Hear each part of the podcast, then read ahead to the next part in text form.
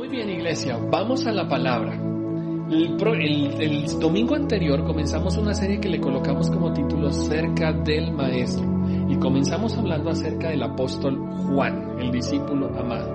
Hoy yo quiero que hablemos acerca de otro discípulo que también estuvo cerca del Maestro y es el discípulo Tomás. Y le quise colocar Tomás, el discípulo incrédulo. Vamos a la palabra, yo quiero mirar algunos versículos con usted. Juan capítulo 20, versículo 9 y algunos otros versículos que van a aparecer aquí abajito en la pantalla. Dice, al atardecer, Juan capítulo 20, versículo 9, al atardecer de aquel primer día de la semana, estando reunidos los discípulos a puerta cerrada por temor de los judíos, entró Jesús y poniéndose en medio de ellos los saludó y les dijo, la paz sea con ustedes. Dicho esto, les mostró las manos y el costado. Al ver al Señor, los discípulos se alegraron. La paz sea con ustedes, repitió Jesús. Como el Padre me envió a mí, así yo los envío a ustedes. Unos versículos adelante, en el capítulo 20, en el mismo capítulo 20, el versículo 24 y 25, dice que Tomás, al que apodaban el gemelo y que era uno de los doce, no estaba con los discípulos cuando llegó Jesús. Así que los otros discípulos le dijeron, hemos visto al Señor. Y mira la respuesta de, Tomás. Mientras no vea yo la marca de los clavos en sus manos, y yo meta mi dedo en las marcas y mi mano en su costado, no lo creeré, repuso Tomás.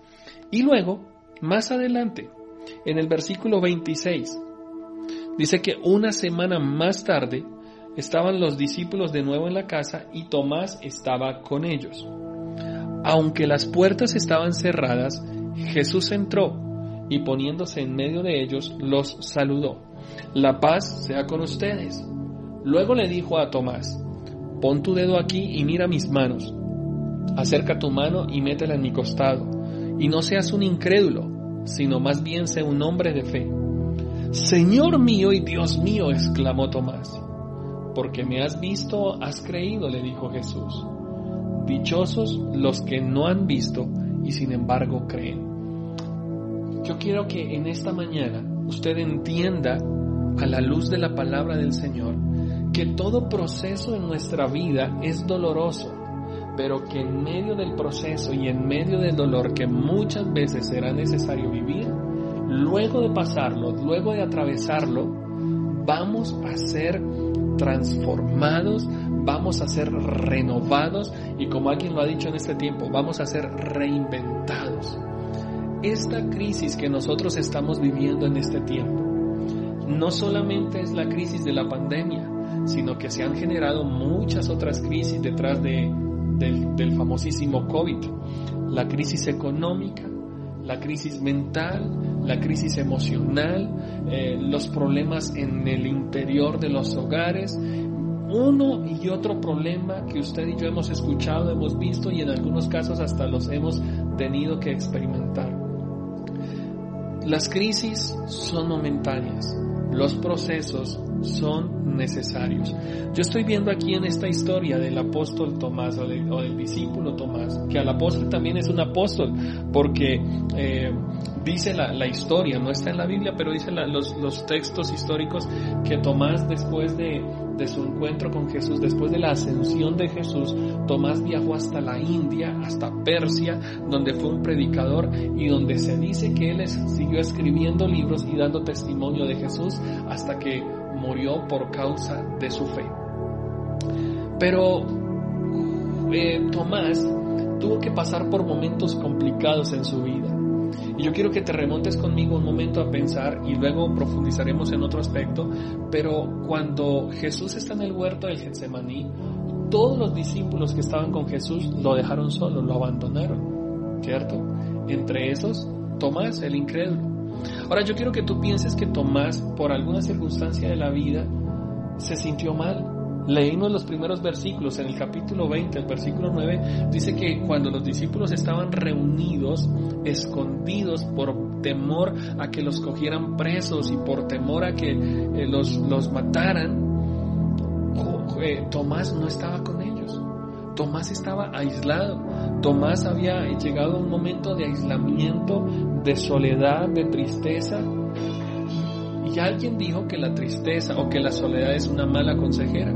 Yo me imagino que Tomás en su soledad pasó tragos amargos, pasó momentos de dolor, momentos de desaliento, de crisis, fue confrontado, seguramente él, eh, seguramente él se sintió, eh, se sintió como un traidor más, se sintió como una persona más de aquellas que había dejado, de aquellas que había dejado eh, solo a Jesús. Me imagino que Tomás se sentía culpable, la muerte de Jesús lo tomó, lo golpeó con dureza y el dolor se adueñó de, de su corazón. Tomó una mala, una mala decisión que fue aislarse si te das cuenta, en el capítulo 20, versículo 9, todos los discípulos se reunieron, menos Tomás, él no estaba allí, se perdió, se aisló. Tú y yo sabemos lo que es la soledad. Muchos de nosotros nos hemos escondido en el aislamiento, nos encerramos, cerramos cortinas, apagamos celular, no contestamos a nadie. ¿Quién de nosotros en medio de una crisis no ha querido contestar el celular? Yo creo que todos lo hemos vivido en algún momento en algún momento apagamos el televisor, desconectamos el internet, no queremos absolutamente nada con nadie. Y yo creo, creo que fue lo que le pasó a Tomás, se aisló. Se había ido aquel a quien él profundamente había amado y él lo había dejado solo en un momento. Ahora cuando Jesús resucita, Jesús va a buscar a sus discípulos, pero precisamente lo hemos dicho, Tomás no estaba. Tomás se había ido. Era negativa esa actitud, fue, fue, una actitud nociva, no quiso eh, más la comunidad, no quiso más seguramente el estar acompañado, sino que se aisló. Yo creo que Tomás de alguna manera no entendió, no comprendió lo que Jesús les, dijo a los discípulos en alguna ocasión. Jesús les dijo, acuérdate, en el Evangelio de Juan les dijo, mire, en el mundo van a tener muchos problemas, en el mundo van a tener crisis, pero tranquilos, yo he vencido la crisis, yo he vencido al mundo. Yo creo que eh, Tomás no entendió esta palabra. Yo creo que Tomás como que la escuchó y de oídas la escuchó y se le, se le escapó esa palabra de su corazón porque él se encerró en la crisis, se aisló en la crisis. Y yo entiendo, y creo que todos nosotros lo hemos vivido, que la, la vida se compone de momentos grises y momentos de color, momentos de subida, momentos de bajada, momentos de valle momentos donde hay tristeza, donde hay desaliento, pero luego esa tristeza se convierte en alegría. El, el sabio Salomón dijo en alguna ocasión que en la vida todo tiene su tiempo. Hay momento de tirar piedras como hay momento de recoger piedras. Hay momento de sentirse aislado, pero hay momento también de unirse, de agruparse. Tomás no lo entendió así, iglesia. Tomás se aisló, Tomás se resistió a, a volver a la unidad, se resistió a, la fortaleza de los amigos y más bien se, se metió en el caparazón del aislamiento. Ahora, yo creo que para nosotros como seres humanos las pruebas son necesarias. Ninguno de nosotros, déjeme le digo esto, ninguno de nosotros queríamos estar aislados o confinados por más de 40 días. O levánteme la mano quien digo, yo quiero, yo quiero estar aislado, yo no quiero hablar con nadie, me quiero quedar encerrado en la casa. Yo creo que ninguno, ¿verdad? Em, esta experiencia de Tomás me sirve como, como plataforma para hablarte a ti acerca de los procesos que vivimos en nuestra vida este aislamiento, esta crisis y las crisis que se están desencadenando y que se van a desencadenar en los próximos días por causa de este aislamiento son innumerables. Hay muchas crisis, hay muchos problemas y yo creo que usted y yo estaremos apuntados en más de una crisis.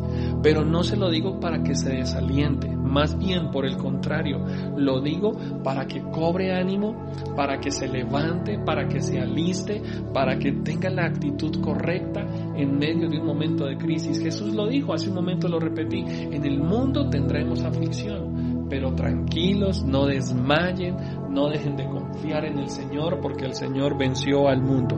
Lo primero que quiero decirte acerca de los procesos, yo encontré una definición en el diccionario acerca de qué es un proceso. Los procesos son ese conjunto de actividades o sucesos alternativos, esporádicos o simultáneos que ocurren con un fin o propósito determinado en nuestra vida. En un diccionario bíblico dice que los procesos son las vivencias que conllevan a los hijos de Dios a tener un proceso de madurez, un proceso de perfección con Dios, penetrando en lo más profundo de nuestro interior para sacar lo que tenemos dentro y colocar o insertar lo que Dios quiere colocar en nuestro corazón. Siempre el marco de los procesos, el marco de las crisis, escúchame esto, el marco de las crisis no es la destrucción, el marco de la crisis no es el aniquilamiento, sino más bien el marco de la crisis es la restauración, el recomponer lo que se había dañado, el colocar todo en el diseño original. Yo creo que el ser humano ha estado toda la vida, toda su existencia en un proceso de, de, ajuste, reajuste y de organización, de volver al diseño, al plan original que Dios tiene para nosotros. Sabemos y entendemos que este mundo es pasajero. Sabemos que en algún momento Jesús por segunda vez vendrá con poder y gloria a la tierra, llevará a sus escogidos a gozar con Él de un, de un lugar celestial. Pero mientras estamos aquí en la tierra, todos, absolutamente todos, tenemos que pasar por procesos. Y en los procesos tenemos que, número uno, volver al diseño original. ¿Cuál es el plan que Dios tiene establecido con usted? Número dos, reparar corregir lo que se había dañado, rescatar lo que se había perdido y refundarnos, o como lo ha dicho mi esposa en estos días, reinventarnos. Y número tres, los procesos de restauración nos llevan a retornar a casa.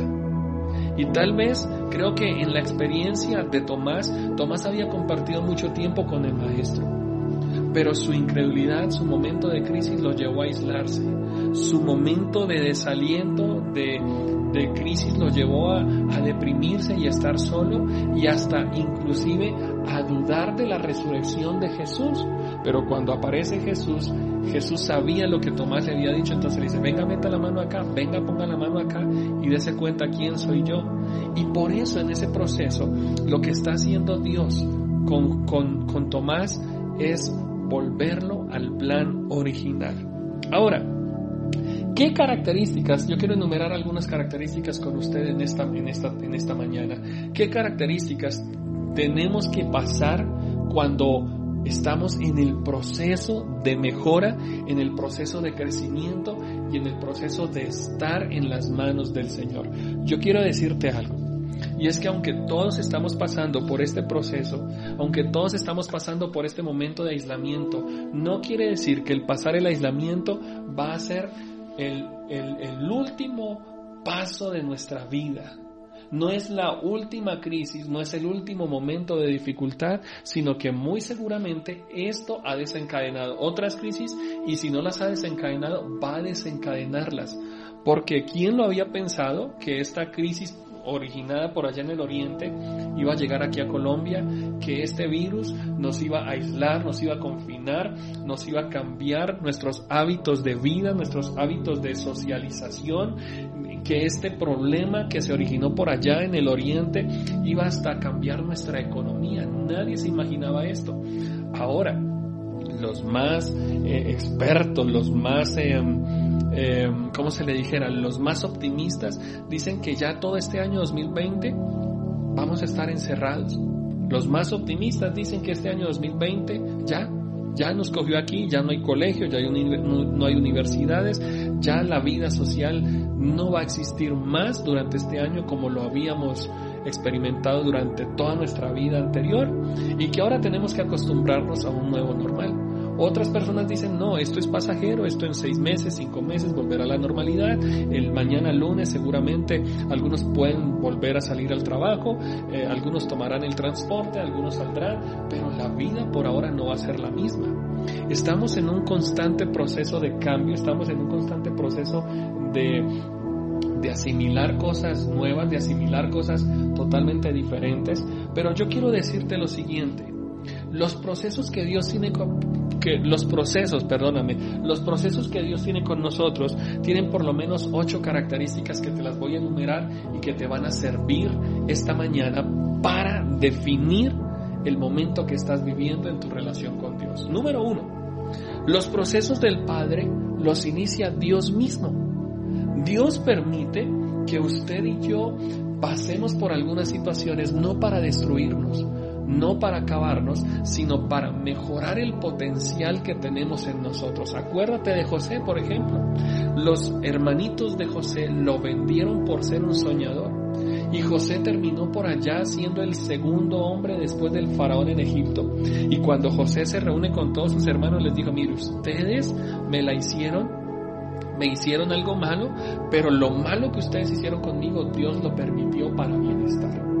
Cuando Dios permite que usted y yo pasemos por una crisis, no lo hace para acabarnos, no lo hace para eliminar solamente defectos, sino para formar nuestro destino. Escúchame, Dios permite la crisis, Dios permite los procesos para forjar nuestro destino. Número dos, los procesos del Padre nos conducen a tener mayor intimidad con el Padre. Y ya muchas veces lo hemos dicho nosotros en, los, en el altar familiar o en el tiempo con Dios, lo hemos repetido insistentemente con Brigitte, lo hemos dicho en muchas ocasiones, es que este tiempo que estamos viviendo no nos debe enfriar, sino nos debe crear una mayor necesidad de buscar la presencia de Dios. Salmo 42, versículo número 1 dice, como el siervo busca por las corrientes de las aguas, así el alma mía clama Dios vivo. Este tiempo de crisis nos debe conducir a tener un mayor nivel de intimidad con Dios. Toda crisis, todo problema que usted y yo atravesamos no fue creado, no fue diseñado o no fue permitido para hundirnos, sino que por el contrario fue permitido para llevarnos a tener un mayor nivel de intimidad con Dios. Número tres, los procesos del Padre nos califican, nos hacen aptos para la tarea, para el propósito o para el destino, como tú lo quieras llamar, que Dios ha trazado para tu, para tu vida. Los procesos del hombre nos acaban, los procesos del enemigo nos fracturan, pero los procesos de Dios nos califican, nos perfeccionan para que tú y yo vayamos a ser el plan, el objeto, la meta que Dios ha tenido trazada para nosotros. La Biblia dice en el libro de los Salmos que la senda del justo es como la luz de la aurora que va en aumento hasta que el día se hace perfecto. Hoy vemos crisis, pero después de la crisis, como dice ese himno antiguo glorioso, después de la batalla Dios nos coronará. Número cuatro, los procesos del Padre son medicinales. Esta crisis no nos va a matar. Hemos orado, hemos dicho, Señor, no queremos que nadie de la iglesia, no queremos que ningún amigo, no queremos que ningún familiar nuestro llegue a contagiarse de este virus. Pero también quiero decirte algo es que los procesos de Dios traen medicina para nosotros. El escritor de los proverbios dijo, fíate de Jehová con todo tu corazón, no te apoyes en tu propia prudencia, sé sabio, sé sabio, no seas sabio en tu propia opinión, teme a Dios y apártate del mal, porque Él será medicina para tu cuerpo. Los procesos que Dios permite en nuestra vida son procesos para sanar nuestra mente, para sanar nuestro corazón o también inclusive para sanar nuestro cuerpo. Muchos de los que hemos estado en este aislamiento hoy nos vemos más delgados, más robustos, más elegantes, nos vemos mejor presentados porque inclusive el aislamiento nos llevó a crear nuevos hábitos de comida, nos llevó a tener nuevos hábitos de sueño, nos llevó a ser mejores y eso tiene un un propósito, tiene una dirección para nuestra vida. Y si usted está gordito, si usted no se ha cuidado, por favor, este tiempo es para que se cuide la salud. Este tiempo es para que usted se mantenga ahí en casa comiendo estrictamente lo necesario, cuidando su bolsillo, cuidando su cuerpo, cuidando su organismo. Cinco, los procesos del Padre son procesos profundos, no son complicados. Mira, Tomás se aisló, pero no se acabó. Tomás se sintió mal, pero Jesús lo restauró. Y fue un proceso profundo. Imagínate la herida que tendría Tomás, el haber dejado solo al Maestro, el dudar de su poder, el dudar de su resurrección. Pero cuando Jesús se le aparece a Tomás, le dice, ven Tomás, ven, ven, pon tu mano acá, mete tu mano aquí en el costado. ¿Ves que soy yo? Y Tomás volvió, le volvió, como decimos nosotros vulgarmente, coloquialmente, a Tomás le volvió el alma al cuerpo. ¿Por qué? Porque en medio de la crisis, Dios, Jesús, conoció el vacío, conoció la soledad, conoció el sentimiento que tenía Tomás y que lo había llevado a sufrir y a condenarse al aislamiento, él solito, solo, solo él. Siguiente, seis. Los procesos del Padre nos hacen prosperar en el trazo o diseño profético que Dios ha tenido para nuestra vida. Dios a usted y a mí nos creó con un propósito. Dios nos creó a usted y a mí con un, con un llamado específico, en un momento específico y con un plan diseñado. A Dios se le ocurrió que usted y yo teníamos que nacer preciso en esta época con un propósito. Dios no juega los dados con nadie, iglesia. Dios no se equivoca, sino que Dios permite que vivamos en esta época con un propósito y su propósito, dice la palabra, el propósito de Dios se cumplirá en cada uno de nosotros. Y eso es lo que yo creo. Siete, los procesos de Dios son cíclicos. Esta crisis va a parar y vamos a salir de esta crisis. Pero mañana, en un año, en dos años, vuelve otra crisis y tú vuelves a estar en la crisis. Y vuelves y vuelves y volvemos a las situaciones y volvemos a los procesos porque estamos en un proceso de formación, estamos en un proceso de mejora hasta cuando lleguemos al cielo donde ya no habrá más llanto, dice la palabra, donde ya no habrá, ya no habrá más dolor, donde ya no habrá más enfermedad, pero mientras estemos aquí en la tierra, estamos en un continuo proceso de formación. Por eso hablamos de que estos son procesos cíclicos y cuando Dios nos mete en un proceso, lo hace porque quiere perfeccionarnos, porque quiere mejorarnos, porque quiere hacer algo en nosotros. Así que si tú estás en un proceso de enfermedad, en un proceso de crisis económica, no le digas, Señor, ¿y por qué me metes a mí en eso? Dile, Señor, gracias, tengo que aprender algo. ¿Qué es lo que quieres que aprenda? Lo que dice mi esposa muchas veces, no pregunte el por qué, pregunte más bien, ¿para qué? Dios lo mete a usted en esta crisis. Y número ocho y final, los procesos de Dios son formativos. Vienen a forjar nuestro carácter. Y fue lo que pasó con Tomás. Tomás dudó, Tomás fue incrédulo, Tomás se alejó, pero Jesús lo llama y le dice, ven Tomás, ven, ven y cree. Si te das cuenta, Jesús no regañó a Tomás. Jesús no vació a Tomás, ¿por qué me dejaste? ¿Por qué me abandonaste? ¿Por qué dudaste, hombre de poca fe, sin vergüenza, corrupto? No, no, no, no, no, no. Lo que hace Jesús con Tomás, así como hace contigo y conmigo, es ven. Ven que te voy a formar. Ven que te voy a pulir. Ven que tengo que hacer algo. No, he terminado contigo, Tomás. Y creo que Jesús a muchos de nosotros nos está diciendo, venga Humberto, venga Brigitte, venga Amador, venga Elizabeth, Sara, Michelle, José, ven, no he terminado con ustedes, ven, no he terminado contigo Andrea, tengo que corregirte, tengo que forjar el carácter tuyo, tengo que formarte, tengo que hacerte ver que la vida no es a tu manera, sino a mi estilo. Y es lo que Dios hace con nosotros, fue lo que Jesús hizo con Tomás. Venga Tomás, usted me decía que no me, no me creía, venga, meta su mano acá. ¿Y cuál fue la respuesta de Tomás? Señor mío y Dios mío. Y Jesús le dijo, ah, porque viste, creíste. Pero más bienaventurados son los que sin ver creen. Todo proceso en nuestra vida va a forjar nuestro carácter. Y yo estoy convencido, querida iglesia, queridos amigos que nos están viendo, eh, veo que nos están viendo desde muchísimos, muchísimos lugares esta mañana. A todos ustedes yo quiero decirles en esta hora que el proceso de Dios con nosotros aún no ha terminado.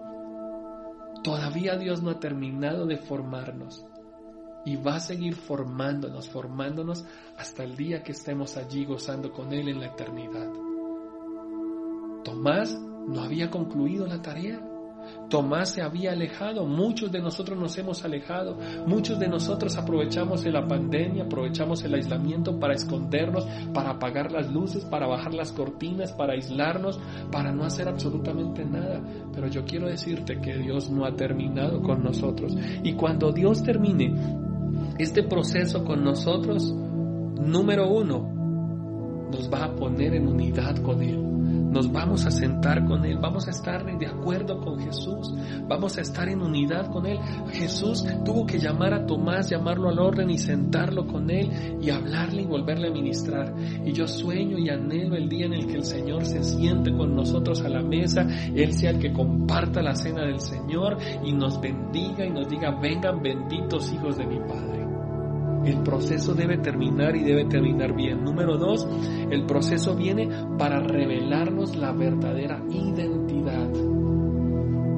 Tomás no era un incrédulo. Tomás era un hijo, un discípulo, un hombre que había caminado con Jesús, pero que en algún momento se había extraviado.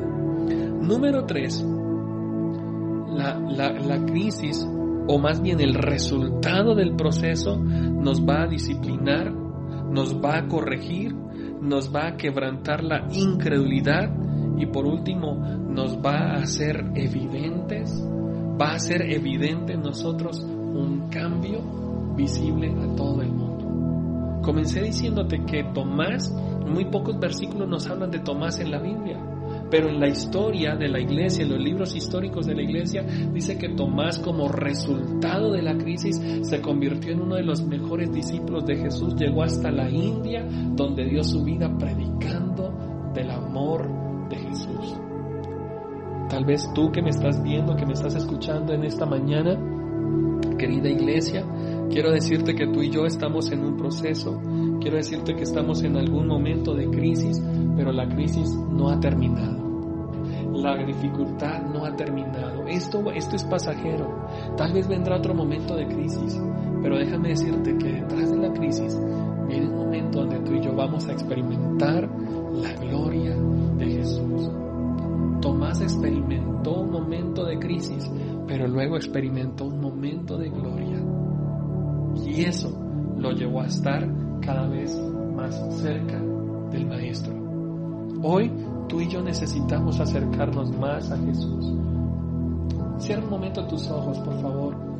Yo quiero que tú hagas conmigo una oración. Dile, Señor Jesús, te necesito. Yo sé que no has terminado conmigo. Yo sé que tienes mucho más por trabajar en mi corazón. Aquí estoy. Me rindo. Perdóname porque me, he alejado Perdóname porque me distanciado. Perdóname porque me he escondido. Adán y Eva se escondieron detrás de algunos arbustos. Pedro se fue, salió corriendo. Tomás huyó. Y yo en muchas ocasiones también salgo corriendo. Pero gracias porque tú quieres formar mi carácter. Gracias porque tú me quieres enseñar. Y gracias porque tú quieres hacer algo nuevo en mi. Hoy te recibo en mi corazón y hoy te invito a que ocupes el mejor lugar en Él. Si yo no he creído, si yo he dudado de ti, hoy te pido que me inyectes fe. Hoy te pido que me inundes con esa fe y con esa certeza de que tú vas a cumplir tu propósito en mi vida. Yo te doy gracias en esta mañana. Yo como pastor quiero bendecirte, iglesia. Tal vez estamos en un proceso diferente, estamos pasando por un tiempo que nunca antes habíamos vivido, pero Dios sigue estando pendiente de nosotros. Dios está pendiente de ti en tus afanes y en tu dolor. Dios está pendiente de ti en cada circunstancia de tu vida. Dios está al cuidado de ti y como pastor quiero animarte, quiero bendecirte, quiero decirte que este tiempo de proceso es un tiempo que tienes que aprovechar al máximo. No te aísles del Señor, no te aísles de la palabra. Busca al Señor tiempo y fuera de tiempo. Coloca en tu televisor, en tu celular, coloca música de adoración. Acostúmbrate a leer la palabra. Conéctate con nosotros en todos nuestros servicios. Conéctate en la oración. Visita nuestra página en internet. Busca libros cristianos. Procura leer la Biblia. Conéctate con el Señor este tiempo.